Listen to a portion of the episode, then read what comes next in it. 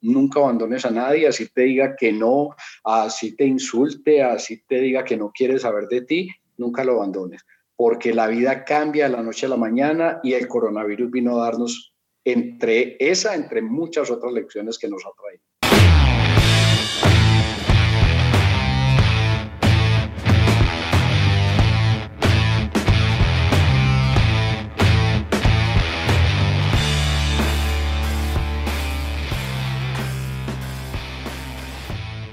Querido escucha, yo soy Fabián Martínez, bienvenido al podcast Generando Líderes, el podcast en donde tenemos estas conversaciones, estas charlas con personas que están cambiando la forma de hacer las cosas.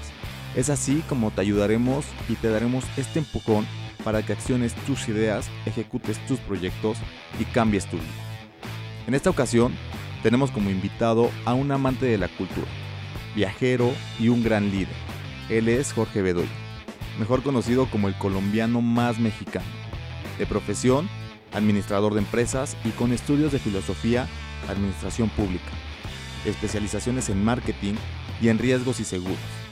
Ejerció como director de expansión y desarrollo en una compañía multinacional colombiana, abriéndole las puertas para viajar por el mundo. Es así como conoce y llega a México, con intenciones de quedarse. Y aquí sigue desde hace nueve años enamorado de nuestro bello país emprendedor desde pequeño y experto en hacer amigos. Puntos clave para su desarrollo como líder dentro de la industria del network marketing, en el que ha construido un negocio que le permite llevar a cabo su gran pasión, que es viajar. Nos comparte vivencias que han construido su carácter. La lectura ha sido su gran maestra. Su energía es su mayor capital y su sonrisa su mejor arma.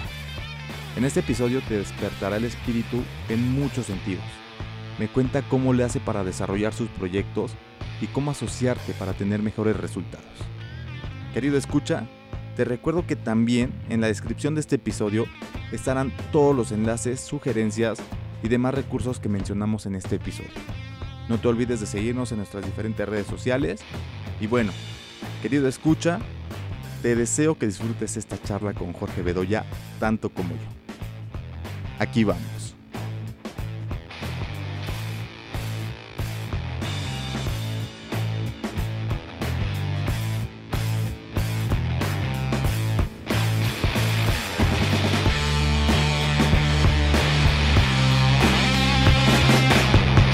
Pues Jorge, bienvenido, muchas gracias por estar aquí en el podcast de Generando Líderes. Eh, de verdad es un gusto tenerte, eh, escucharte este, en este tiempo y bueno, darte la bienvenida, como te comenté, a que nos ayudes a que más gente liberen su potencial y logren esas ideas, esos objetivos que tienen y pues mucha gente lo necesita en estos tiempos. Muchas gracias, bienvenido Jorge. Es un placer. Este, bueno, pues. Y también saludo a toda, tu, a toda tu audiencia porque definitivamente emprender en estos tiempos es todo un acto de valentía. Entonces los felicito por estar aquí y por compartir esta experiencia con nosotros. Muchas gracias, Jorge. Y bueno, pues quisiera empezar con que nos contaras un poquito de tu trayectoria.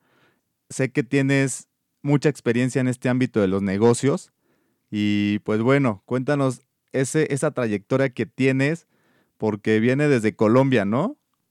Sí, señor, soy colombiano desde chiquito. Perfecto. y estoy en México, ya voy a gustar casi nueve años de estar acá. Bueno, uno en el tema de emprendimiento, yo creo que los buenos emprendedores desde que nos conocemos sabemos que estamos haciendo algo. O montamos rifas, o vendemos limones, o hacemos algo siempre desde muy chiquitico. Yo recuerdo desde siete, ocho años, yo siempre estuve pensando en el tema Luego estudié administración de empresas pensando que en administración de empresas iba a aprender a emprender, pero craso error. En administración de empresas aprende uno a ser empleado, no se aprende a emprender. Y luego llegué, empecé a trabajar con, con una entidad muy parecida al CONALEP en Colombia y empecé a enseñarle a la gente a, el tema de contabilidad, que era el que yo manejaba desde mucho antes. Y me parece que es una de las bases que tenemos que tener los emprendedores tener unas bases en contabilidad. De ahí mm, pasé a ser empleado durante 17 años de una compañía familiar. De ahí tuve la bendición de que me despidieron y ahí fue cuando comencé a pensar en emprender por mí mismo o a pensar siempre lo había hecho, pero ya sí me, ya me quedé sin, sin la ramita, entonces me tocó aprender a volar y eso es lo que me tiene en México. ¿En qué momento, te digo, eres el, eres el mejor conocido, el colombiano más mexicano? ¿En qué momento de tu vida tú descubres ese camino que debes de seguir? ¿El camino de México o el camino del emprendimiento? El camino del emprendimiento. Y ahorita el emprendimiento desde que estaba muy chiquito yo hacía rifa, rifaba patines, vendía limones, me inventaba cualquier cosa para generar ingresos. De hecho, a los 14 años me fui de la casa y me iba a dormir a una fábrica, me pagaban por dormir y siempre me gustaba tener mi propio dinero. De hecho, solamente cuatro semestres de mi carrera me los pagó mi familia, todo lo demás de mi educación, que incluyeron cuatro carreras, dos especializaciones, varios diplomados, me los pagué yo todos con, con, mi, con mi sustento, porque siempre estaba tratando de generar eh, algún dinero adicional para mí. Soy nieto de empresarios, soy hijo de vendedores y de, y de personas que siempre están buscando eh, hacer algo diferente de la vida. Y eso es por parte de los negocios. Y por parte de venirte a México, ¿qué te trae a México y quedarte? Ah, bueno, cuando yo era empleado de la, de la compañía familiar, era una multinacional, y como tal, y como siempre estaba buscando eh, buscar nuevos emprendimientos, alguien me llamó como un intraemprendedor. Yo en la compañía era un intraemprendedor. Entonces fui el encargado de montar, cuando yo llegué a la compañía, era una compañía que estaba en una sola ciudad de Medellín, de ahí nos fuimos a las cuatro principales ciudades del país y ya de ahí salimos a Maracaibo, Venezuela, a Miami en los Estados Unidos y finalmente vinimos hasta México, que fue cuando, cuando ya, como te digo, tuve la bendición de que me despidieran. Entonces yo llegué a México hace unos 13 años a crear la sucursal que teníamos en la compañía. Eh, comenzamos a funcionar aquí en Ciudad de México de ahí vine otras veces a seguir expandiendo, luego a crear la Asociación Nacional de Directores Funerarios de México, que yo fui el que la creé con varios compañeros. Y ya después del despido, ya dije, bueno, voy a cumplir mi sueño, me voy para México y, y bueno, desde que vine la primera vez yo me enamoré de este país. Las personas tuvieron el buen tino de hospedarme cerca de la cineteca. A mí el cine me encanta. Para mí el cine es la forma más barata de viajar, que es mi, mi segunda afición. Y cuando vi México y todo el potencial que tiene, dije, yo me tengo que venir aquí a vivir, a conocer. La gente me dice, ¿qué te gusta más de México? Y yo le digo, pues no sé, tengo ahí un problema muy serio, porque no sé si me gusta más los paisajes, la gente, la música, la comida. No he podido decidir cuál de los cuatro. Creo que, creo que tiene mucho México de dónde agarrar y de qué enamorarse, ¿no? Creo que... Es espectacular. Ustedes tienen un hermosísimo país. Yo no sé por qué no lo valoran. Exacto. Es a lo que iba. Porque Creo que... es espectacular. Yo he recorrido, solamente faltan tres estados por pisar y de los 121 pueblos mágicos que tienen ya llevo 60. Y, y, esa es otra pasión que tienes, ¿no? Que te ha dado esta parte de los negocios. El poder viajar y el poder tener amigos por todas partes. Alguna vez me enseñaste tu WhatsApp y tenías no sé cuántos contactos de diferentes ciudades de México. O sea, llegaste a México no solo a quedarte, sino también a hacer negocios.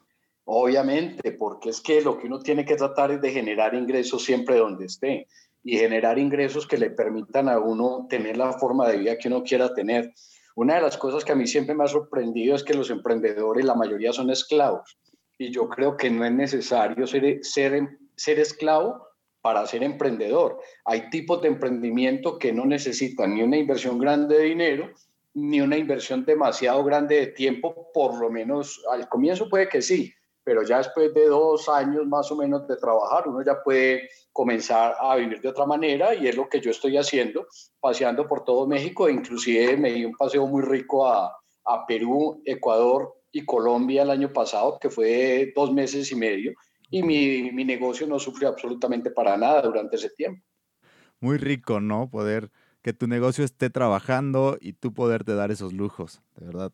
Eh, te digo, yo de verdad soy un, este, un fiel seguidor tuyo y de verdad te admiro mucho de que tu negocio crece y crece y lo has hecho crecer muy bien por todo, por todo México. Y tú ahorita lo tocaste, ¿no? De que nosotros no valoramos lo que es nuestro país. ¿Qué es lo que crees que le falta al mexicano para poder llegar a emprender? En este caso nos escuchan muchos jóvenes. ¿Qué tú les, qué, ves que les falta a los jóvenes? Mira, al, al, mexicano no le falta nada. De hecho, en mis conferencias yo digo mucho, no es, es, completamente diferente el mismo mexicano en Tijuana a cruzando el puente en San Diego. Pero es el mismo mexicano. Sí, sí, sí. Sí, lo único que tiene que hacer es dejar de esperar que el gobierno lo apoye, que es un término que ustedes tienen aquí absolutamente desastroso.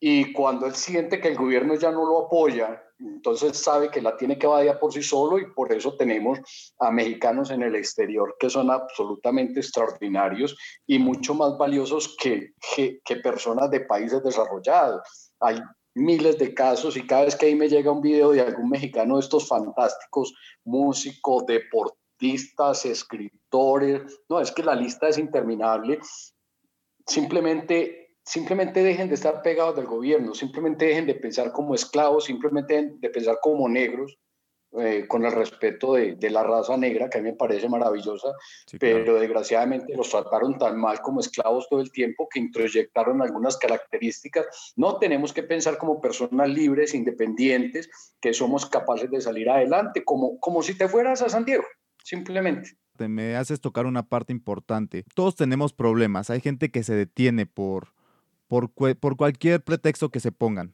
Mucha gente dice, oye, es que no tengo el tiempo oye, es que no tengo dinero. Tú, Jorge Bedoya, ¿cómo afrontas esas adversidades que se te van presentando en el camino? Bueno, a mí me llega una más grave que la que tú acabas de decir, que yo no conozco a nadie, que es lo que dice todo el mundo. Yo llegué a México exactamente sin conocer a nadie y en este momento tengo una base de datos por WhatsApp de más de 6.000 personas, casi la mayoría son mexicanos y yo en este momento tengo socios de negocios desde Ensenada hasta, hasta Chetumal, o sea, recorriendo todo México. Inclusive tengo socios de negocios que no conozco personalmente. A raíz de la pandemia he estado inscribiendo, he estado asociándome, perdón, con personas que, que ni siquiera conozco. Entonces, eh, la verdad es que no hay límites. Y si algo viene a enseñarnos esta pandemia es que los límites de tiempo y de, y de dinero y de distancia, que son los que tú acabaste de mencionar, no existen. Si nos, nosotros nos ponemos a mirar los grandes empresarios de este siglo, son personas que arrancaron de ceros. Ellos personalmente no tenían un peso, pero tenían una idea y a partir de esa idea convencieron a muchas personas de que lo siguieran.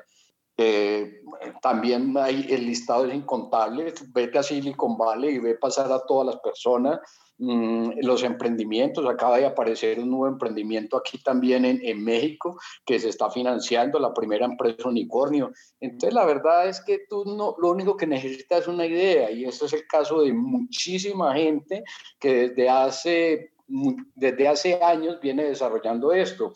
Edison no tenía un gran capital para empezar.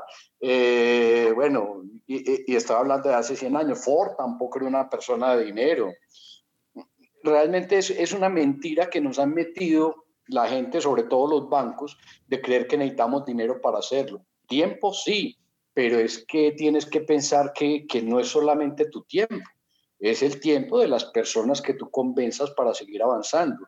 Es el tema importantísimo del apalancamiento. Como decía un gran sabio, dadme una palanca y mover el mundo. Si tú aprendes a apalancarte, puedes tener el dinero que necesites, el tiempo que necesites y las relaciones que necesites. Oye, ahorita tú comentabas algo bien interesante. Tú llegas a México sin conocer a nadie y te avientas. ¿Qué pensaba Jorge Bedoya en ese momento? bueno, no te voy a decir que la cosa fue fácil, que todo fue felicidad a partir de que llegué. Sí, claro. Tengo que confesar que hubo días en los cuales tuve que mal comer. De hecho, una pancita que tengo ahora se debe haberme mal pasado en algunos momentos. Hubo días en los cuales tuve que elegir entre dormir o transportarme. Eh, de hecho, dormían los buses, ¿sí? dormían los camiones porque no tenía plata para las dos cosas. No te voy a negar que hubo situaciones complicadas, pero yo sabía que estaba trabajando en un proyecto que tenía sentido y que, y que con el tiempo las cosas iban a ser muy diferentes. En este momento yo ya no tengo mayor inconveniente, mi único problema es cómo, cómo empiezo a invertir el dinero que ya me está sobrando, generando el negocio y mirar a ver cómo puedo, eh, sobre todo, mm, tener inversiones rentables en el largo plazo mejores que el negocio donde estoy, porque ya en, lo que estoy ya, ya me está generando un excedente interesante. Entonces, ¿qué te digo yo? Sabía que tenía una herramienta fundamental, que era este aparatico por el que estamos hablando, este celular. De hecho, recuerdo que una vez una vez eh, me robaron el, celular y me tocó salir al otro día a buscar porque para mí era la herramienta de trabajo, era algo, yo podía quedarme sin comer, yo podía quedarme sin dormir, pero no, no podía quedarme sin el celular porque definitivamente es mi herramienta de trabajo, el medio por el que yo me comunico por todos con todos mis socios, con todos mis clientes, con mis prospectos, todo lo hago a través del celular. Cuando yo estuve en Perú y Ecuador, como te decía, dos meses y medio, yo sí trabajaba, obviamente, dos o tres horas diarias y todo lo hacía a través del celular, hacía los contactos, definía lo que tenía que hacer y, y, y, estaba en la parte de planeación y desarrollo del negocio. Y mis socios, como sabían que eran los responsables de él, pues mayor entusiasmo pusieron y fueron los meses en los cuales yo más dinero gané.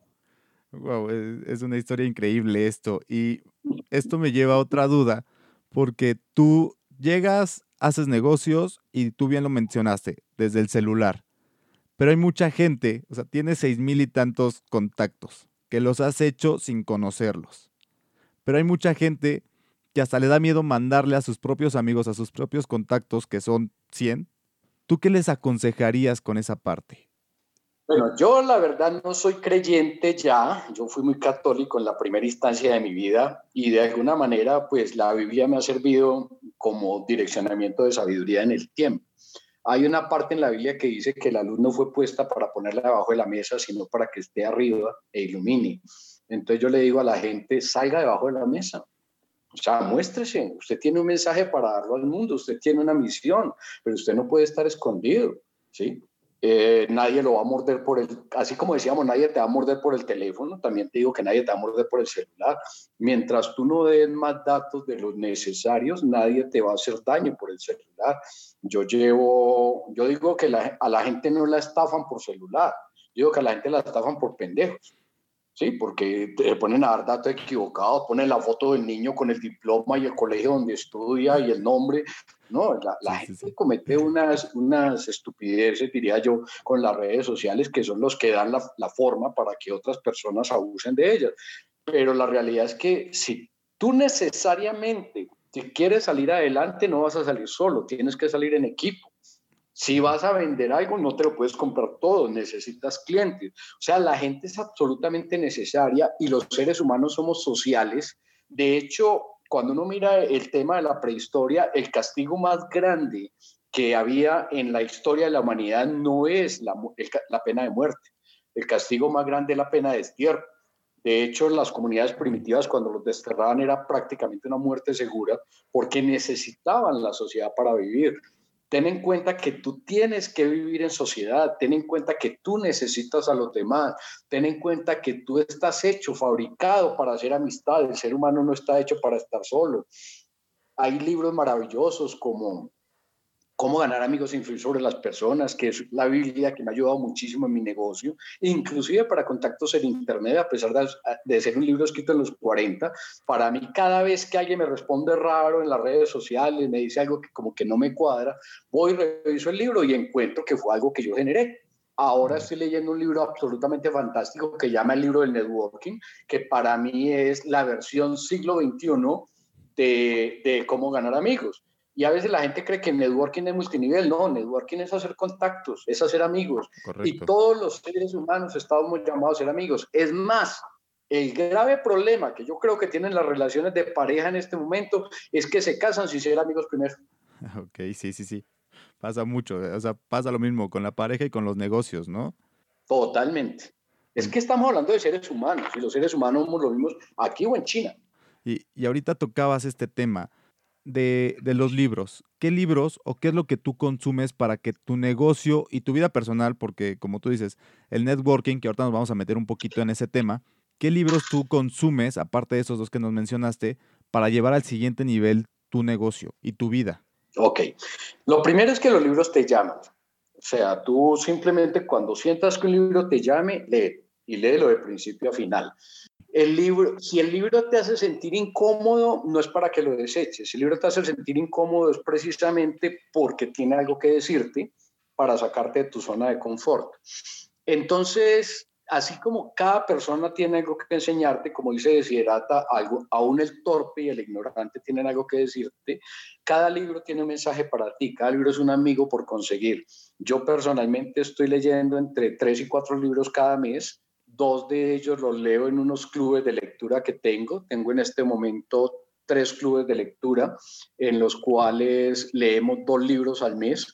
Ahora precisamente estamos leyendo el libro de networking, acabamos de leer Tu Mejor Año y les voy escogiendo, hay, hay parte que lo escoge un comité de expertos que tenemos en la compañía, el primero y el segundo lo escojo yo de, una, de un párrago que tengo de libros que encontramos tanto en, en, en internet como en Telegram, como en el mismo WhatsApp, encontramos muchísima cantidad de libros para hacerlo. Tú simplemente déjate llevar, déjate llamar y, hay mucho, y el, ah, bueno, el otro elemento importantísimo es el tema del cine. El cine para, las, para ustedes, los jóvenes que son mucho más visuales, yo creo que ustedes tienen la maldición de que de chiquitico les dijeron que no tenían que leer. Y resulta que ahora en Internet están leyendo más que nunca. Entonces muchos de ustedes prefieren el cine. Tengo un canal en Telegram que se llama Emprende Cine Corona, eh, es privado. Entonces ya a través tuyo, si quieren, me pueden hacer llegar la solicitud. Acuérdense que en Telegram tenemos hasta 4.000 usuarios. En este momento, Verónica Carrillo y yo, que somos los administradores, llevamos publicados alrededor, eh, unas 115 películas de emprendimiento. Es, es importantísimo eso de la lectura, ¿no? Para, digo, personalmente, creo que un consejo bueno sería, si no tienes ese hábito, hazte el hábito de la lectura. Yo recuerdo que una, una amiga de, de, tu generación me decía, es que yo me duermo cuando leo. Y yo, ¿qué parada? Es que, es que hay que leer o hay que leer. Y ustedes lo están viendo por internet, no hay otra forma. Mucha gente está teniendo la costumbre de mandar eh, mensajes de voz por el WhatsApp y eso me parece desastroso porque nos hace perder mucho tiempo. Mientras yo recibo una nota de voz que demora un minuto, yo la leo en 10 segundos. Entonces, cuando una persona dice eso, mm, yo le digo, tengo problemas auditivos, por favor escríbeme, porque definitivamente están agarrando ese mal vicio. Y yo lo que le digo a la gente simplemente es, escribe, escribe. De hecho, hay una herramienta en el celular que lo que tú le dices lo convierte en texto y la gente no la usa. Sí, claro. Nos lo facilita todo ya el celular, como tú lo dijiste. Oh, no, es que para mí yo te digo, para mí desde que, desde que empezaron a salir los computadores, yo te estoy hablando de los años 80, no había conexión a Internet y yo dormía con ellos. Eran unos PS2 de IBM grandísimos y yo pasaba las noches estudiando todo el lenguaje de ellos. De ahí a que aparecieron los teléfonos inteligentes, yo digo, qué locura, qué belleza, qué maravilla. Y estoy esperando el día que aparezca un chip chiquitico que yo me lo implante aquí al lado de la oreja y ya tenga todo por ahí. Estaría bueno, ya, ya no estamos muy lejos. 5 o 10 años de que suceda. Exacto, y así como va esto, yo creo que antes, ¿eh? Al paso que vamos con la ley de Moore, yo creo que antes, tienes toda la razón. Creo que antes. Oye, y ahorita que está poniendo buenísimo, porque yo quisiera saber si tienes una fórmula mágica para hacer esos contactos en frío y poder hacer crecer tu negocio. La fórmula mágica es amigo, haz amigos. Todos estamos programados para ser amigos desde chiquitos. Y si no, mira a cualquier niño. ¿Sí? De hecho, alguien me escribió en estos días que el día que se le acabara la creatividad, le iba a pedir asesoría a un niño menor de 5 años. Ok.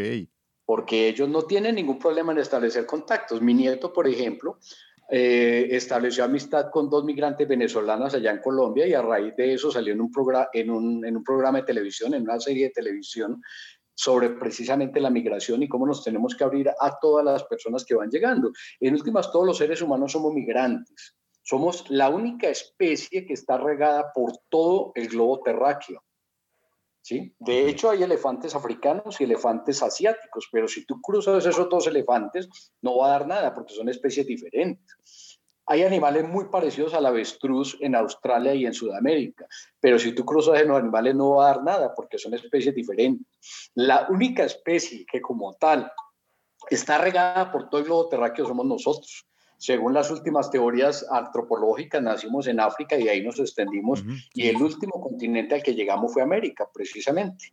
Y, y, eso somos, nosotros somos migrantes, nosotros somos sociales, nosotros somos amigos, nosotros somos, somos seres seres que estamos para darnos a los demás. Todo lo que, todo lo que somos es eso.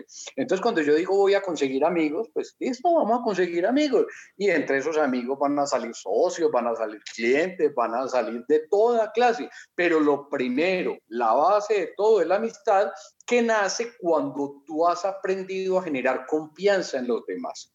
Yo creo que esa es la clave fundamental y es que no generamos confianza. Como ahora estamos buscándole la billetera a las personas, entonces no generamos confianza. Yo le decía a mis vendedores, yo le decía, ok, tú, tú quieres la billetera del cliente, ¿verdad?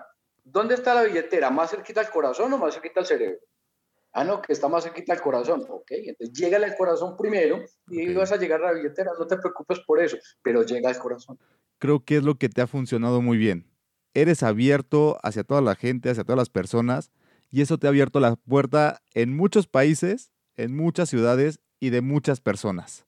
Alguna vez me comentaste que llegabas hasta con tus socios, ibas a un, a un lugar y hasta el socio te daba asilo, ¿no? No, pues yo te cuento que ahorita que estuve en Ecuador y Perú, dos países que yo no conocía, estuve en, en Quito, estuve en Cuenca, estuve en Guayaquil, estuve en Lima, estuve en Cusco y estuve en Machu Picchu. Ese fue un viaje, ah bueno, y además había estado en Cartagena, en Bogotá, Medellín, donde está mi familia, y en Cali antes. Ese fue un viaje de dos meses y medio. ¿Sabes cuántas noches de hotel pagué? Que a raíz de la confianza que se pudo transmitir a través de las redes sociales, me abrían las puertas de su casa. Fue increíble. son viajes que, que uno dice, esto, esto no, no, no lo contaría a nadie. Sí, claro. Pero realmente a través de las redes sociales tú tienes el mundo en tus manos, completamente. Claro.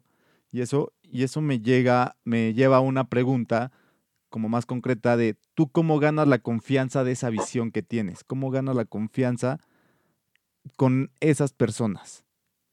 Hay muchas maneras. Lo que pasa, lo más importante para mí es tener eh, eh, los oídos bien abiertos, en este caso los ojos, porque se trata de lectura, a ver dónde la persona, eh, dónde la persona te manifiesta una necesidad. Ahora hay mucho problema, por ejemplo, de enfermedades del COVID, hay muchas enfermedades de complicaciones, hay muchos problemas de mortalidad y la gente está buscando un apoyo. La verdad es que todo el mundo está buscando un hombro donde apoyarse, una oreja que los escuche, una persona que vea un poquito más allá de los que ven, una persona que mire los toros desde la barrera. Y cuando tú te pones en esa posición de en qué te puedo ayudar, tu mentalidad completamente es en qué le puedo ayudar a esta persona.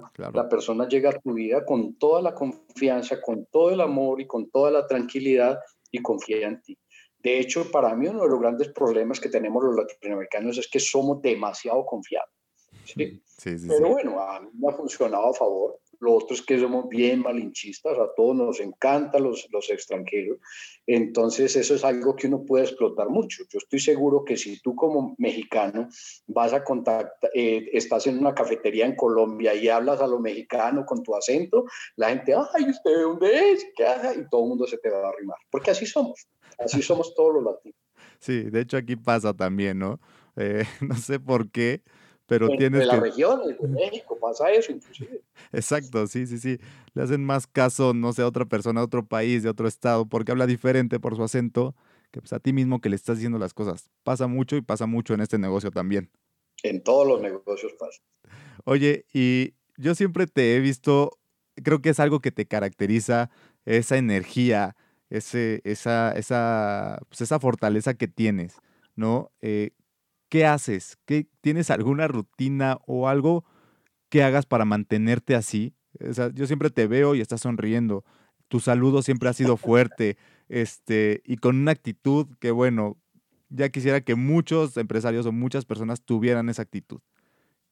¿Qué haces? Me hiciste acordar de una anécdota, de una anécdota que yo, yo siempre he tratado de tener muy buenas relaciones con todo el mundo y era muy amigo del director ejecutivo de la Asociación Colombiana de Pequeños Industriales. Y algún día eh, llegué a visitarlo y me dijo, hombre, usted que se había perdido. Tú tienes mi teléfono. Ah, pero es que no sé, espérate a ver, yo miro, claro, pero es que Jorge Bedoya, ¿quién te identifica como Jorge Bedoya? No, no, no, espérate a ver. No, bueno, entonces ponele Jorge Funerario, que yo trabajaba en la funeraria en ese momento. Eh, ahí me identifica más fácil. No, no, no, eso es muy feo, muy lúgubre, le voy a poner Jorge Alegría. yo digo, wow, wow, ¿cómo es posible que una persona alcance a identificar a un ser humano con el término alegría? Eso me fascinó y es, y es un saludo que le mando a mi amigo porque me dio una apertura muy grande en eso. Cuando era en aquellas épocas difíciles que te contaba ahora, donde yo no tenía como para comer y demás, la verdad no tenía ganas de sonreír. Indudablemente no tenía ganas de sonreír, pero lo primero que hacía todas las mañanas era dibujar una sonrisa en mi rostro, siempre siempre, siempre, siempre, siempre. Y eso me cambiaba el día.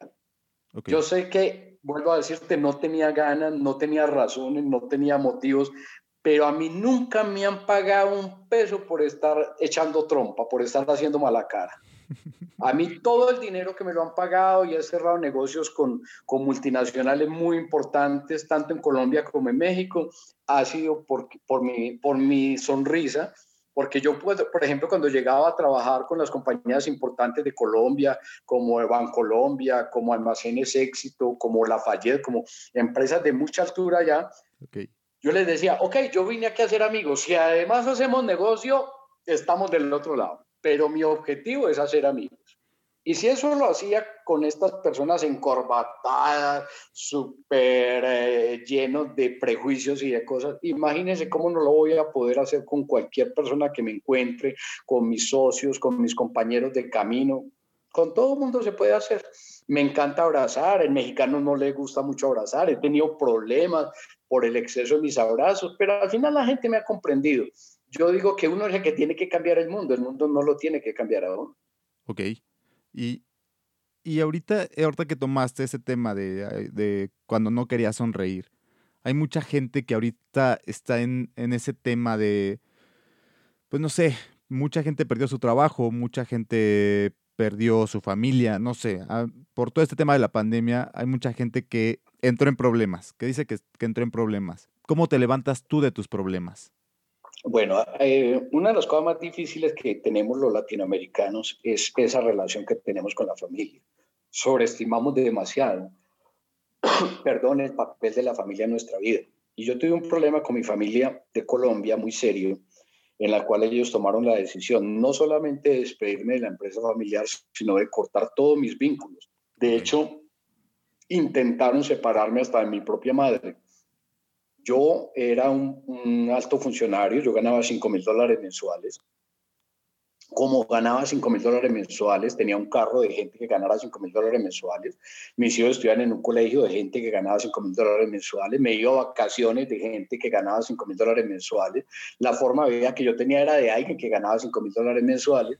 Entonces, cuando de un momento a otro paso a ganar 5 mil dólares a ganar cero, y fuera de eso a no tener familia, porque como te digo, de toda la familia mía, que es una familia bien grande, básicamente solamente me apoyó mi hermana.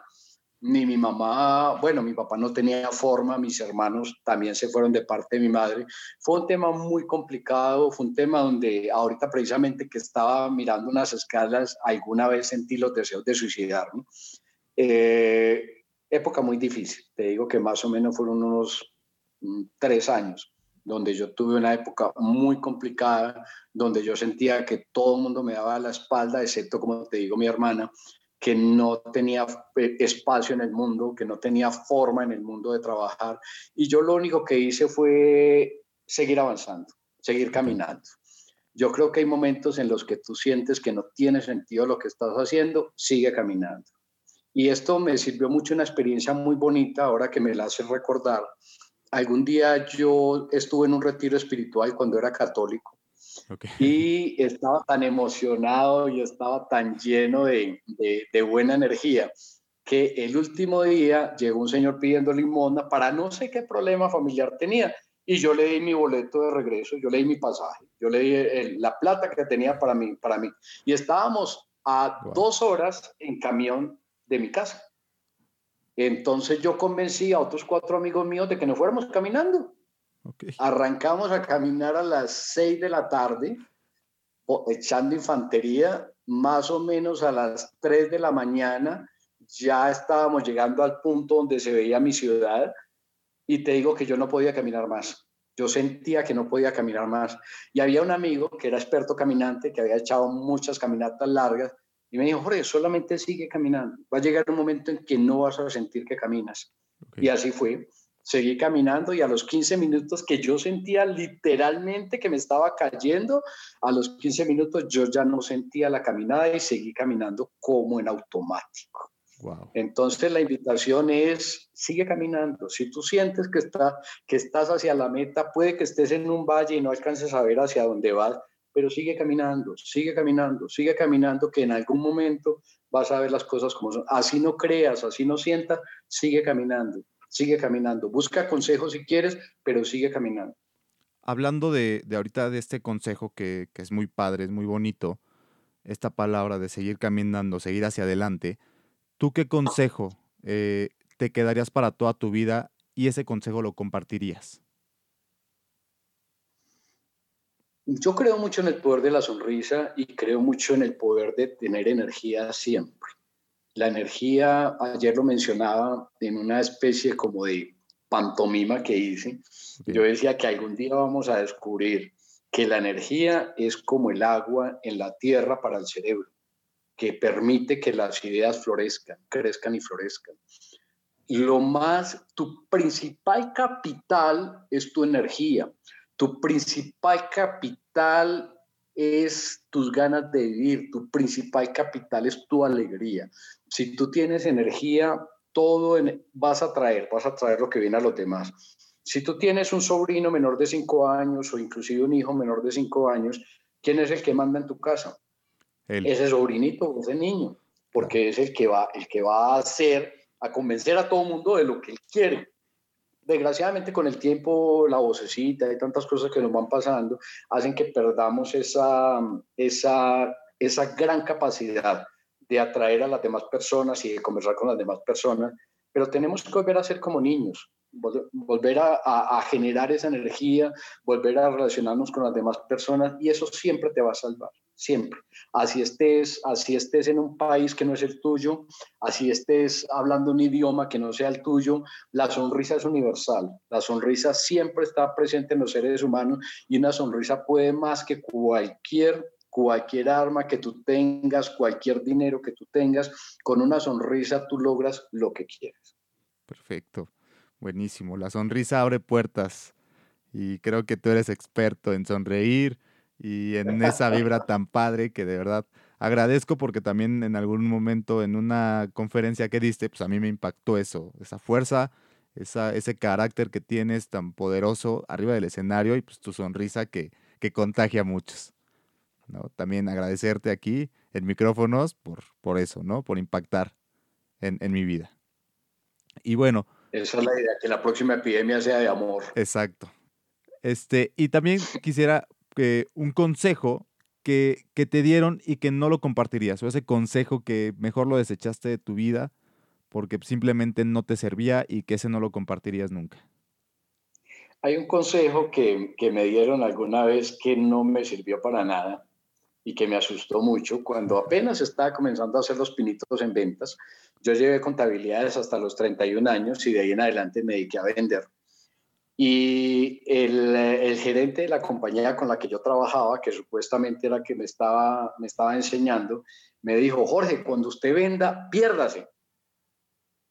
Venda y piérdase. Esto para mí no tiene razón de ser. decía, pero ¿por qué? No, lo que pasa es que si usted se queda, la persona va a arrepentirse del negocio y al otro día le va a dañar el contrato que usted hizo. Entonces, piérdase para que la persona no lo pueda encontrar. Y yo, no, no hay derecho, no hay derecho. O sea, no, no puede ser así, no, no va, eso iba contra toda mi filosofía. Y con otra persona que fue la que me enseñó todo lo que sé de marketing y ventas, el doctor Iván Marzo Mejía, tiene unos libros fantásticos. Él, él me decía, no, Jorge, es que no es así, es venda y permanezca. Venda y aguantes. Y si usted cometió errores, resuelva. Yo le decía a mis clientes de la funeraria, que eran, como les digo, empresas multinacionales, yo no te garantizo que no vamos a cometer errores porque los cometemos y gruesos. Lo que te garantizo es que somos los mejores solucionándolos, somos los mejores reparándolos. Eso sí te lo puedo garantizar, que somos en ese campo los mejores. Y es algo que realmente me ha, me ha acompañado en la vida, no abandonar a mis clientes, no abandonar a mis socios, no abandonar a las personas que me quieren, porque definitivamente en eso está la sal de la vida. Entonces no te pierdas de tus clientes, no cierres las ventas, digo yo mucho también, las ventas no se cierran. ¿Sí? Porque es que el cerrar es como cerrar el negocio, es que yo ya me fui, es que yo ya cerré el negocio, ya lo que quiera, no, yo ya cerré. No, no, no, los negocios no se cierran, los negocios permanecen, los negocios se continúan, los negocios son un diálogo que permanece en la mente de las personas. Es algo muy interesante de si cerrar, pues está cerrando esa, esa comunicación. Yo creo que al contrario permanece y, y para que dure, ¿no? Está buenísimo. La palabra es poderosa. Claro. La palabra es muy poderosa. Lo que tú digas tiene, que, tiene sentido en lo que tú haces. Oye, eh, y eso que dices ahorita de, de los negocios, ¿cuáles fueron tus primeros pasos en esto del network marketing? Bueno, ponte en mi lugar. Yo venía de ser un, un, pluma blanca en la compañía que trabajaba 5 mil dólares mensuales. Paso a ganar cero. Y justamente a los 15 días tengo esta oportunidad. Es como, como, como venía del cielo. Obviamente yo la empiezo a trabajar con todo mi criterio, empiezo a crecer con mucha fuerza, llegué a unos niveles interesantes al segundo, tercer mes, pero después ya me desenfoqué y eso fue lo que sucedió, a pesar de que había logrado hablar con mucha gente, movido productos, todo lo demás, ya me desenfoqué. Y fue cuando regresé a México que llegué a crear una sucursal, una sucursal no, una empresa funeraria. Fue cuando llegué a México que me di cuenta que realmente lo que yo siempre había querido hacer era esa empresa de network marketing, ese negocio de network marketing. Y ahí sí lo empecé a hacer con muchísima fuerza, fue aquí en México, a pesar de que tengo socios en Colombia todavía, que me han aguantado esas idas y venidas que he tenido. El grueso de mi trabajo ha sido aquí en México y digamos que en este momento el 70% de mi negocio está en México y el 30% en Colombia. Eh, empecé muy bien, con mucha planeación. Eh, así, te recuerdo que tenía una página. Ah, no, no, lo primero que hice, porque yo estaba haciendo un doctorado en, en una universidad de Costa Rica en ciencias económicas y empresariales. Entonces, cuando vi el modelo de negocio, lo monté en, en términos de matemáticas financieras. Okay. Entonces hice el modelo con, con programación lineal y todo el tema y no es que esto funciona. Claro. Ah, para mí definitivamente funciona. O sea, desde de, cualquier análisis matemático que tú hagas con Excel, con simulaciones, lo que quiera, el negocio funciona. Okay. O sea, desde ese punto yo ya estaba completamente convencido desde todo punto de vista. Y comencé a hacer un trabajo por Excel, con todo, empecé a trabajar todos mis, todos mis clientes con mucha consistencia, con mucha claridad.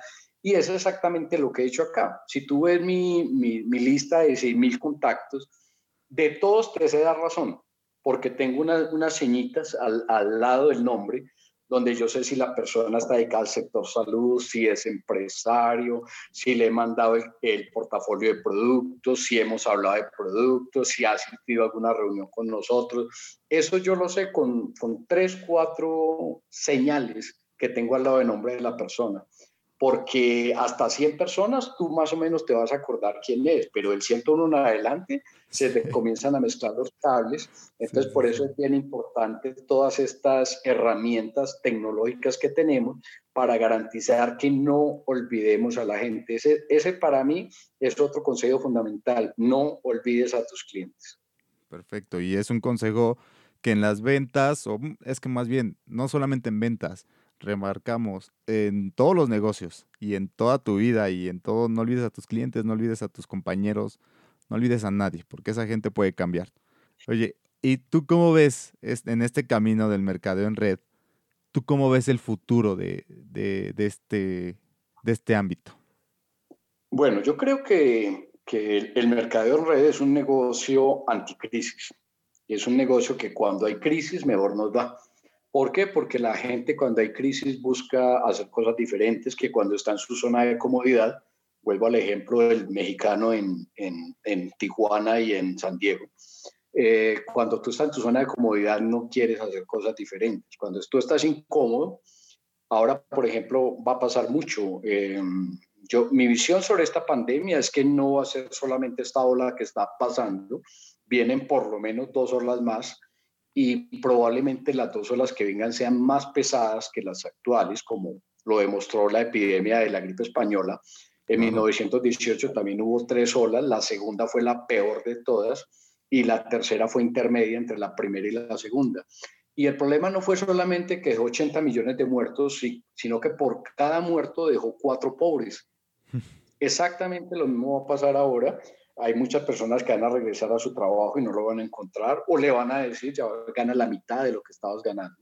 Hay personas que van a volver a abrir su negocio y ya van a encontrar que no ya no hay mercado para ese negocio y van a salir a buscar oportunidades. Y ahí es donde el network marketing tiene que estar muy atento para todas esas personas que ya conociste, que te dijeron que no y que cometiste el error de borrarlos de la lista, pues mira a ver cómo haces un backup de recuperación, porque tienes que recuperar esa lista de los que te dijeron que no, nunca abandones a nadie, así te diga que no, así te insulte, así te diga que no quiere saber de ti, nunca lo abandones, porque la vida cambia de la noche a la mañana y el coronavirus vino a darnos entre esa, entre muchas otras lecciones que nos ha traído.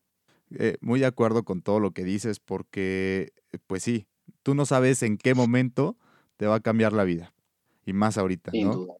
Entonces, yo sé que tienes de verdad muchas experiencias y muchos aprendizajes porque eres una persona muy, muy experimentada en los negocios, en el network marketing, en los estudios, pero debes de tener, no sé, cuéntame el mayor aprendizaje que tengas no sé, porque también tienes mucho de dónde agarrar de los viajes, pero sí quiero saber como el, ese mayor aprendizaje que lo llevas bien clavado. Ok. Em, ¿Qué te digo yo? La verdad es que la, eh, yo, una de las consideraciones que tengo y los grandes errores que creemos que tenemos como seres humanos es que creemos que a, esta, a este mundo vinimos a ser felices. A este mundo no vinimos a ser felices, a este mundo vinimos a aprender. Hay un aprendizaje que tenemos que hacer o varios y a eso vinimos a este mundo. Mm, si además disfruta del aprendizaje, fantástico, pero la mayoría de las personas somos muy dados a aprender a los golpes.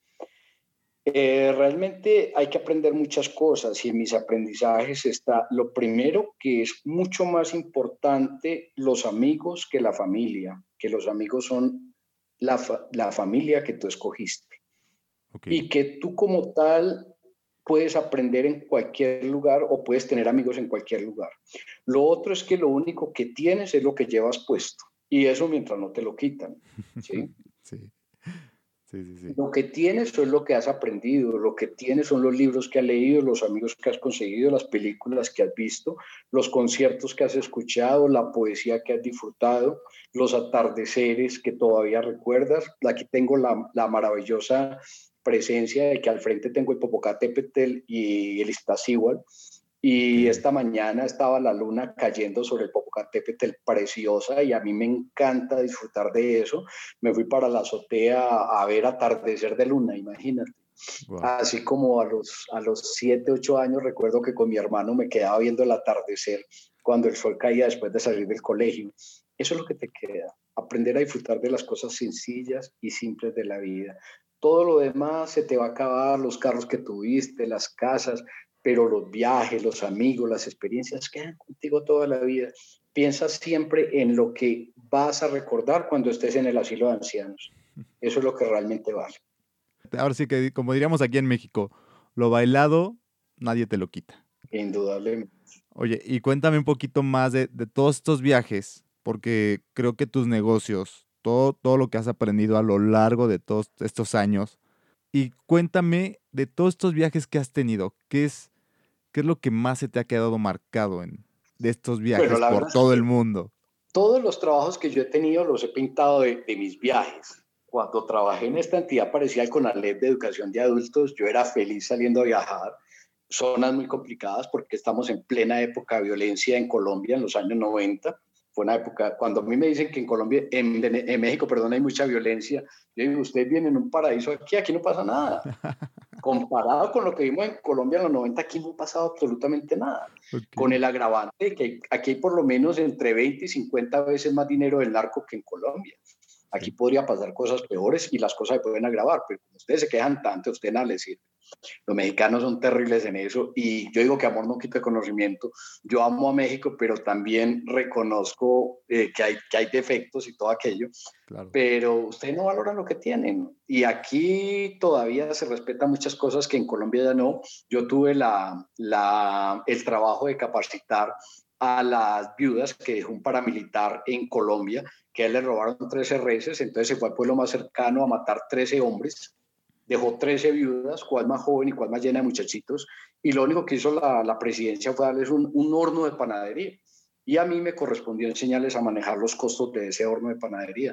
Fue el trabajo más lindo tal vez que he hecho en la vida, trabajar con estas 13 viudas y tratarlas de recuperar de ese duelo en el que estaban para que pudieran generar un proyecto productivo.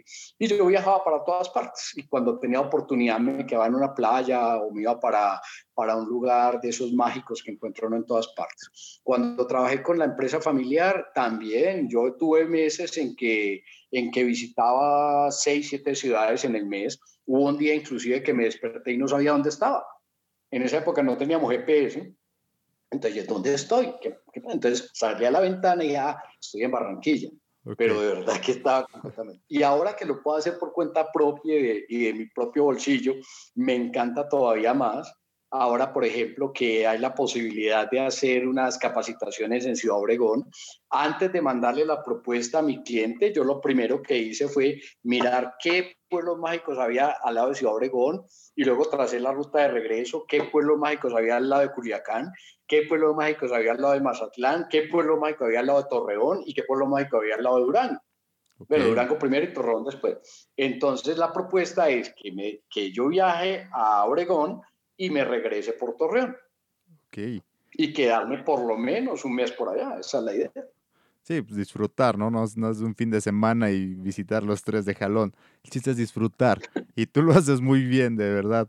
Eh, en esa, fue un seminario que diste, que digo, tienes fotos en todas partes, comiendo todo. Eh, y, y es una vida que se envidia cuál es ese pensamiento de Jorge para decir, ¿sabes qué? Aparte de los negocios, que digas, ahora me voy a ir aquí, ahora me voy a ir acá. O sea, ¿qué piensas tú para, para, para viajar? Yo creo que lo, lo único que, que, que, respondería a esa pregunta es que, que yo siento que tengo como, como un motorcito adentro. Mi hermana alguna vez me dijo, Jorge, a vos no te va a alcanzar la vida para todo lo que tienes que hacer. Entonces yo tengo como un motor adentro, como una necesidad de salir, de, hablar con mucha gente, de conocer, porque yo siento que de alguna manera hay mucho bien por hacer en el mundo, hay muchas personas a las cuales eh, se les puede llegar con un mensaje diferente, la gente anda metida en una cultura de pesimismo, de derrotismo, de yo no puedo, que si uno logra inspirarlos, creo que se puede transformar el mundo. Eso también me quedó de, de mis raíces católicas, que uno siente que, que tiene que cambiar el mundo y, y, me gusta la frase ahora celebrando la, la, la, la vida de Kino, que eh, Kino Comafalda decía, hay que cambiar el mundo antes de que el mundo nos cambie a nosotros. Okay. Entonces, a mí todavía el mundo no me ha podido cambiar, a pesar de que hago 60 años y, sigo corriendo para que el mundo no me cambie a mí antes de que yo logre cambiar. Perfecto. wow, ya 60 años y traes una pila todavía.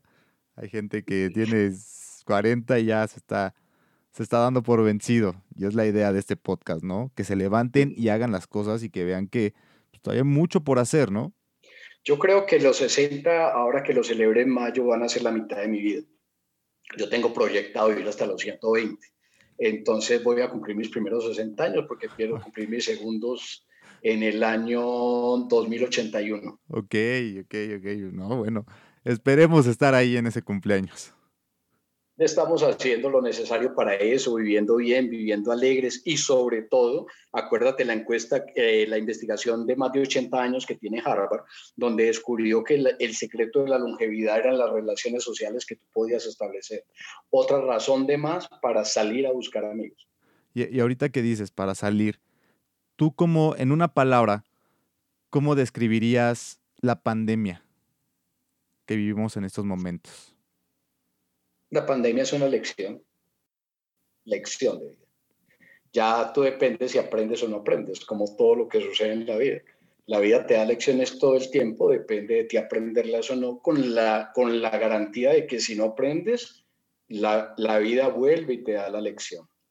La verdad es que ya sabíamos que la pandemia iba a llegar, la gente que tenemos alguna noción de historia y de, y de ecología, sabíamos que la pandemia iba a llegar, sabíamos inclusive que la pandemia probablemente iba a empezar en China, sabíamos que el tema de, estar acabando con los bosques está, obliga, está obligando todavía a muchas especies a salir a las ciudades y a infectar a perros, gatos, gallinas. Y la verdad es que esta pandemia nos está tratando muy suavecito. Si usted lee las 10 plagas de Egipto, se da cuenta que puede haber cosas muchísimo más graves que esta pandemia. Puede haber alguna, alguna bacteria que no infecte al ser humano, pero que infecte toda la comida, por ejemplo. Puede haber un bicho que ataque todo el, toda la carne, que acabe con toda la carne del mundo puede haber que en un momento dado exploten cinco volcanes en el cinturón de fuego, que aquí tengo a dos honorables representantes al lado. Mm, si explotan cinco o seis volcanes, vamos a tener años de oscuridad y por lo tanto de muerte. Bueno, puede haber muchas formas por ejemplo, la, la, gripe española no atacó a los viejos como esta. La gripe española atacó a los jóvenes, sobre todo a los hombres, en edad productiva. Entonces tuvimos dos guerras y fuera de eso la peste española y eso, eso generó una tragedia humana de pérdida de vidas humanas maravillosas. Eh, yo siento que nos trató bien esta pandemia.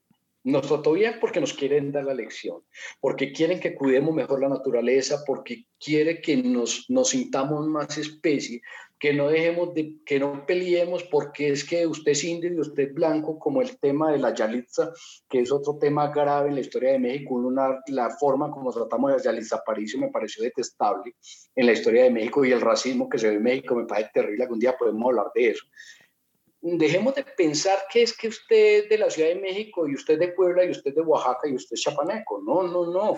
En una guerra todos somos mexicanos. Es más, para los gringos, mexicanos somos todos del Rio Grande Palsura, hasta Argentina son mexicanos. Entonces, no veamos diferencias donde no las hay. No, todos somos migrantes, todos estamos buscando una mejor forma de vida. La bestia es una catástrofe de, de, derechos humanos que cruza por México día por medio y nadie hace nada frente a eso. Gente que el único delito que tiene es buscar una mejor forma de vida para su familia. Bueno, mil cosas. Todo eso, la pandemia es una lección que nos está dando que dejemos de bobear con la vida, que agarremos esta vida en serio, esta experiencia de vida en serio y aprendamos lo que la vida nos tiene que traer. Querido escucha, muchas gracias por haber llegado al final de este episodio. Esa fue mi charla con Jorge Bedoya y espero que la hayas disfrutado tanto como yo la disfruté. También recordarte que puedes escucharnos en las diferentes plataformas para escuchar podcast como es Spotify, Apple Podcast, Overcast y muchas plataformas más. Y también recordarte que puedes dejarnos tus comentarios en las diferentes redes sociales como es Facebook Instagram y puedes encontrarnos como Generando Líderes Podcast. Y bueno, por mi parte es todo el día de hoy. Quiero agradecerte nuevamente y a poner en práctica todo lo que nos dice Jorge Bedoya. Sin más por el momento, yo soy Fabián Martínez y nos escuchamos la próxima semana con un episodio más de este podcast. Hasta la próxima. Chao.